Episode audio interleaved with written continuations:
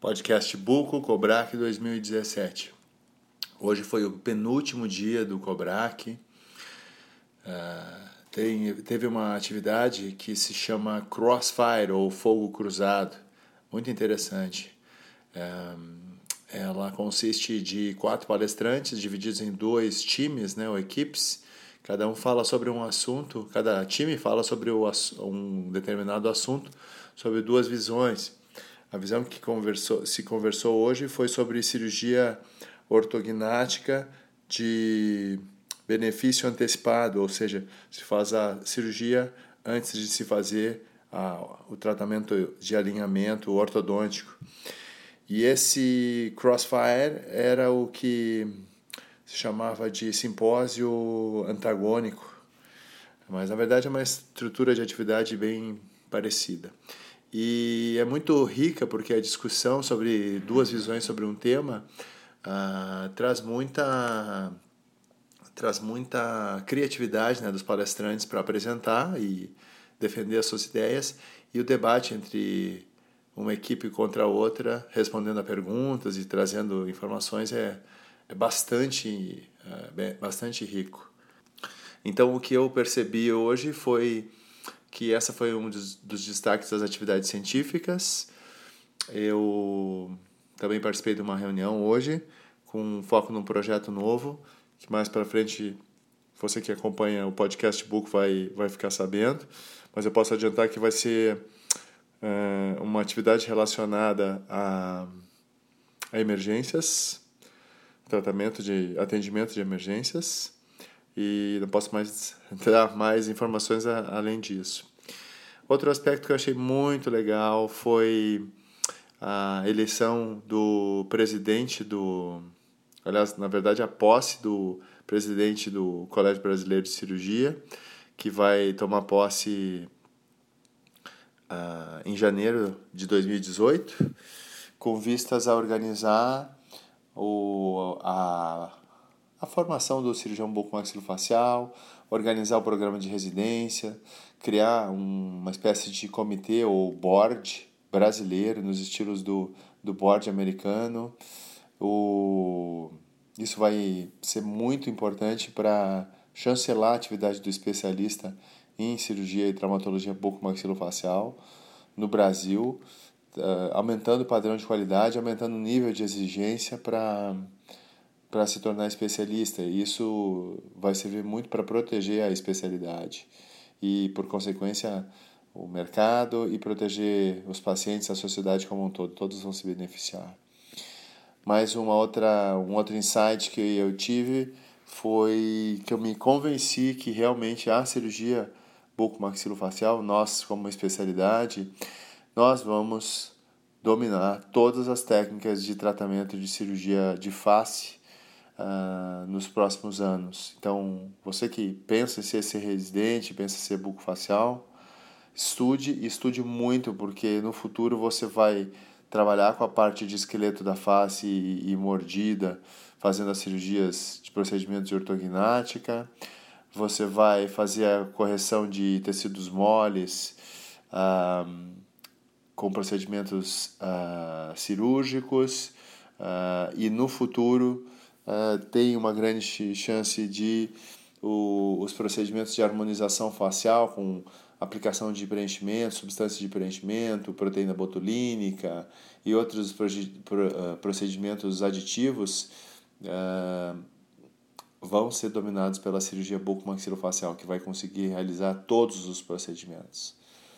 Uh, hoje em dia, o programa ideal de formação em residência é o de três anos, e, existe uma movimentação que eu considero extremamente válida, que é se oferecer opcionalmente para quem quiser um quarto ano de formação que seria exclusivamente para cirurgia estética do rosto.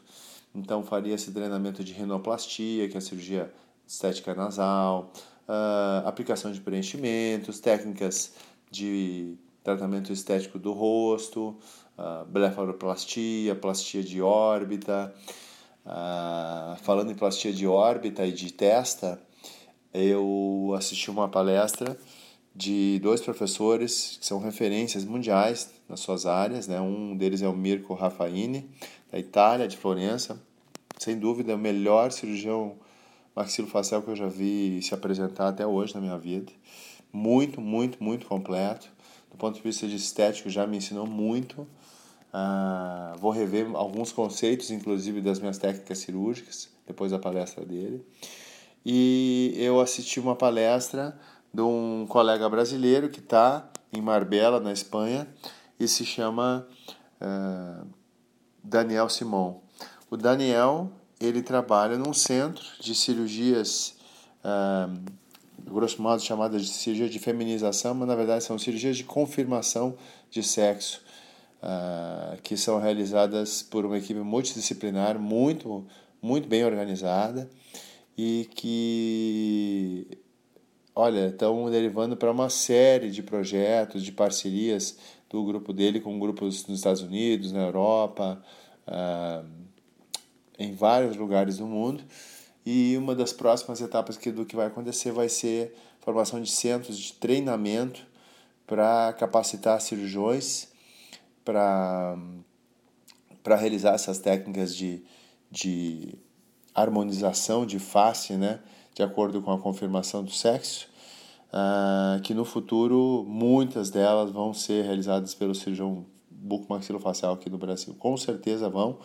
Passa só uma questão de ter uma sólida formação e eu penso que com um período de formação de, de três anos, com mais o quarto ano, só para estética de face, tranquilamente os futuros cirurgiões bucomaxilofaciais e os cirurgiões bucomaxilofaciais que se dispuserem a fazer mais um ano de formação vão ter todo o, a preparação e o treinamento necessário para atuar na parte de cirurgia e atuação estética na face. Uh, algumas técnicas cirúrgicas muito interessantes, por exemplo, cirurgia de correção de projeção da testa, na cirurgia de feminização, os critérios para aplicar essa técnica cirúrgica, o, a, com, o recontorno de bordo ósseo da mandíbula, o o reposicionamento do mento, ah, da mandíbula e assim como várias outras questões técnicas muito interessantes. Então hoje realmente assim foi muito bacana. Eu fiquei muito feliz de ter participado do dia de hoje no congresso. E o destaque final foi a organização do Brasil como sede do International Conference of Oral Maxillofacial Surgery. Uh, é um encontro periódico da uh, Associação Internacional de Cirurgia Bucomaxilofacial, que é como se fosse um congresso mundial de cirurgia bucomaxilofacial. E esse congresso mundial, no ano de 2019, acontecerá no Brasil, na cidade do Rio de Janeiro. E esse encontro vai ser uma grande oportunidade de mostrar que o Brasil tem todas as condições de sediar um evento desse nível uh, com grande sucesso.